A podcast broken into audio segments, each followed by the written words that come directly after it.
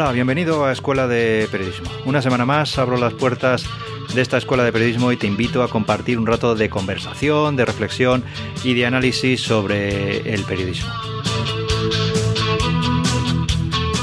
¿Qué tal va el mes de septiembre? Ya hemos cambiado de estación, hemos entrado ya en el otoño y como cada año en esta época pues es un momento propicio, es una época propicia para el nacimiento de nuevos medios de comunicación. Por ejemplo, hace aproximadamente un año nacía por estas fechas la revista 5W, un proyecto de un grupo de periodistas que publican crónicas de profundidad, fundamentalmente de temas internacionales, y que apuestan por la narración, la explicación, la imagen y el sonido.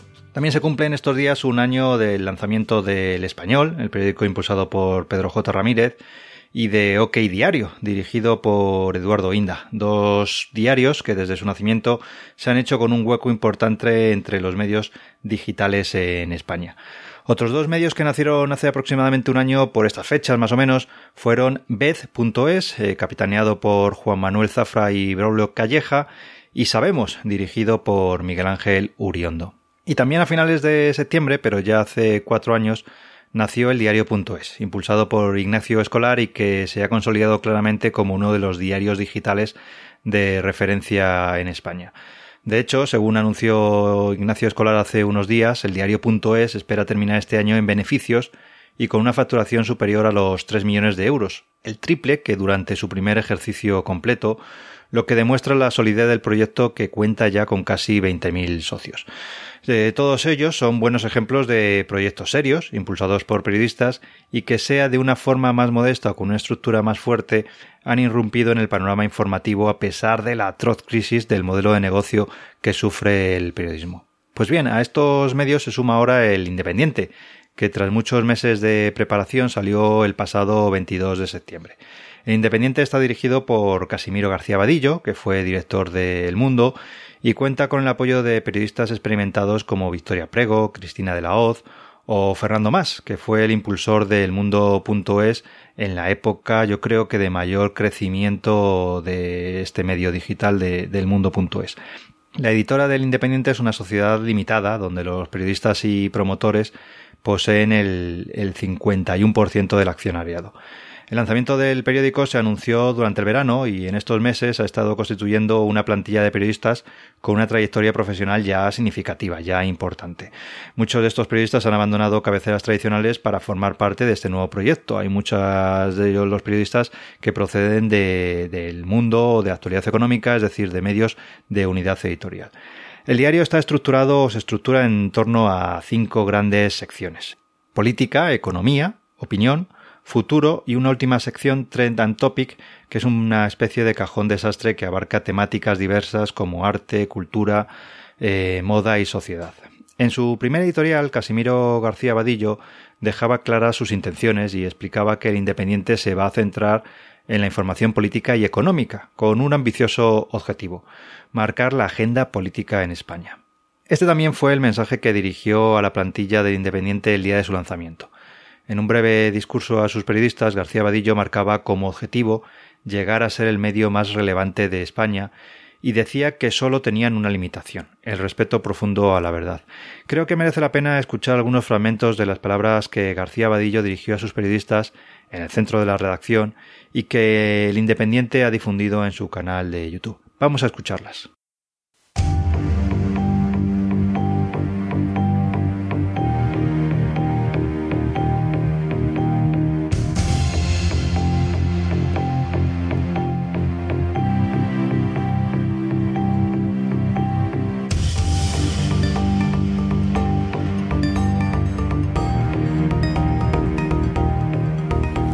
Victoria Prego, en una reunión que tuvimos el día 22, una reunión de contenidos, dijo que periódicos como el nuestro no nacen todos los días. Y tenía razón. Es un periódico ideado, creado y controlado por periodistas. Vamos a tener que trabajar muy duro, pero yo sé que el trabajo no nos asusta. Como decía Celaya, nosotros somos quien somos. Nos llamamos el Independiente porque somos un periódico independiente. ¿Cuál es nuestro límite? Pues el profundo respeto a la verdad.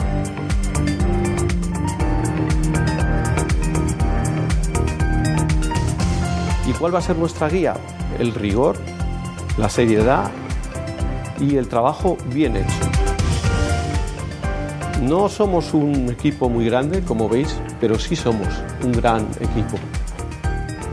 Todos y cada uno, por separado, tenemos un valor, pero juntos valemos muchísimo más.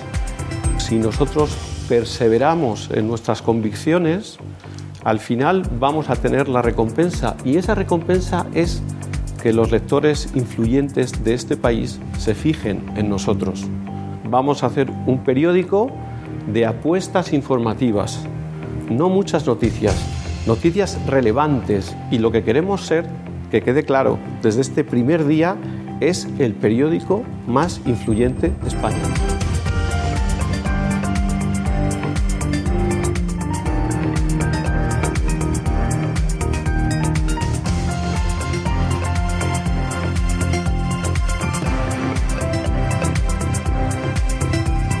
Gran periódico depende de tres condiciones. Una, sorprender. Segundo, no defraudar. Y tercero, desazonar a la competencia. Tenemos delante un gran reto, pero no vamos a tener excusas para la mediocridad. El destino, el futuro, depende solo de nuestro ingenio. Así que adelante y manos a la obra.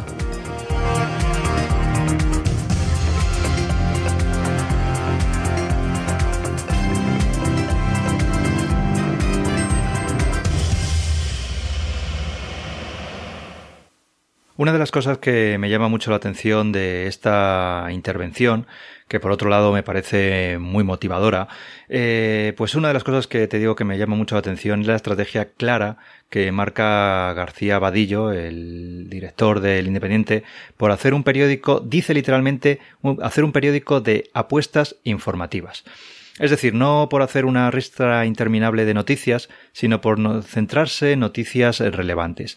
En ese sentido, el Independiente señala como una de sus tareas fundamentales la de jerarquizar la información, distinguir lo importante de lo accesorio y profundizar en los temas de alcance. El propósito es evidente. No quiere convertir el medio en una fábrica de textos periodísticos al peso, sino que el medio se quiere convertir eh, y se quiere centrar en aportar valor con un número reducido de noticias cada día. Es una apuesta clara, primar la calidad por encima de la cantidad. Es una estrategia orientada a eliminar el exceso de ruido informativo y centrarse en lo relevante. Una estrategia que ya han iniciado otros medios como Vez, Contexto o sabemos que no están pendientes de la actualidad al minuto y se centran en hacer un número reducido de buenas historias cada día en lugar de contribuir a la actual saturación informativa. Beth, por ejemplo, hace seis buenas historias al día desde la redacción y luego complementa su oferta con otros contenidos. Por su parte, Contexto tiene una estrategia similar. Hace pocos temas, pero bastantes extensos, de mil a dos mil palabras cada uno, lo que les lleva, según dicen ellos, a que sus lectores consuman una media de dos artículos al día con un tiempo medio de lectura bastante alto. Parece que el Independiente ha nacido también con esa filosofía, nada de una actualización frenética, casi irracional, en la que los temas que se publican se pisan unos a otros. Más bien una selección de historias basada en la calidad, el rigor y la relevancia informativa. Por otra parte, el Independiente ha nacido con gran apoyo de muchos profesionales, periodistas y representantes de la sociedad eh, política, cultural o deportiva española. Por ejemplo, durante los últimos días, políticos de diferentes partidos, periodistas como Susana Griso o Ana Rosa Quintana, o diferentes deportistas, artistas eh, como Carolina Marín, Santiago Segura o Pedro Duque, entre otros muchos, han felicitado a García Vadillo por su nuevo proyecto. Las grandes empresas también han apoyado publicitariamente el lanzamiento del periódico con grandes anuncios en la primera edición, el primer día que, nació el portal. El primer anuncio que apareció en la cabecera de la página es de Iberia y un poco más abajo, tras las principales noticias, eh, hay grandes anuncios de CaixaBank, Santander, el Corte Inglés, Crédito y Caución, Repsol o Endesa, entre, entre otras empresas. Desde luego es un respaldo importante de grandes empresas, muchas ellas del IBEX, para comenzar la andadura de este, de este periódico. Así pues, parece que la prensa generalista de España está en un momento dulce eh, de florecimiento y regeneración en cuanto a nuevas marcas periodísticas que deberán competir en los próximos meses o los próximos años con otros medios más veteranos. En general, estos nuevos medios son medios pequeños, formados por plantillas muy reducidas, de entre 10 a 30 periodistas, que han ido creciendo, ajustándose según han ido avanzando. Pienso que el nacimiento de estos nuevos medios está haciendo que, si se me permite la expresión, el kilo de periodista vuelva a estar cotizado. Eh, es decir, que los periodistas otra vez empecemos a estar valorados, porque todos estos medios están apostando por profesionales que tienen una firma reconocida, una trayectoria profesional ya con cierto recorrido y una presencia activa en las redes sociales. Es decir, están apostando por periodistas que cuidan y potencian su propia marca personal. La mayoría de los proyectos lleva solo un año de trabajo, por lo que aún es pronto para prever su viabilidad futura. Pero lo cierto es que creo que estamos asistiendo a una nueva fase en el panorama de los medios de comunicación en España. Personalmente creo que todavía quedan muchos medios por salir en los próximos meses los próximos años y evidentemente no todos tienen garantizada su supervivencia. En los próximos años irán apareciendo nuevos medios, pero también creo, y es algo lógico, irán muriendo algunos de los que se han creado. Eh, además, todo eso se producirá a una gran velocidad, por lo que iremos viendo cómo se reajusta el mapa de medios de comunicación y cómo conviven grandes empresas informativas con proyectos más modestos, más especializados y que irán poco a poco encontrando su hueco en el mercado. De momento lo que creo es que todo esto es una buena noticia que hay que desear suerte a todos estos medios que están naciendo y que como te digo creo que el kilo de periodista vuelve a estar un poquito más cotizado y que poco a poco se van abriendo nuevas oportunidades en el mundo laboral para la profesión. Así que bueno, pues no sé si es una nueva época dorada o el principio de una nueva época dorada, pero creo que sí que estamos asistiendo a un nuevo cambio de ciclo y que en el futuro nos deparará, bueno, pues grandes eh, sorpresas y oportunidades en el ámbito laboral y profesional para el mundo del periodismo.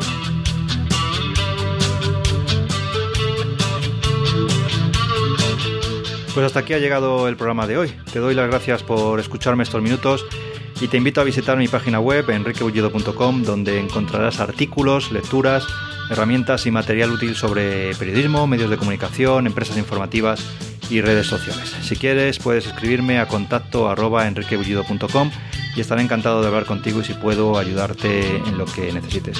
También te agradecería, como te digo cada semana, muchísimo si dejaras una valoración y una reseña en iVoox o en iTunes y que difundas este podcast entre tus compañeros y amigos. Entre todos podemos ir haciendo cada semana un poquito más grande este proyecto. Así que nada más, muchas gracias por escucharme y hasta el próximo programa.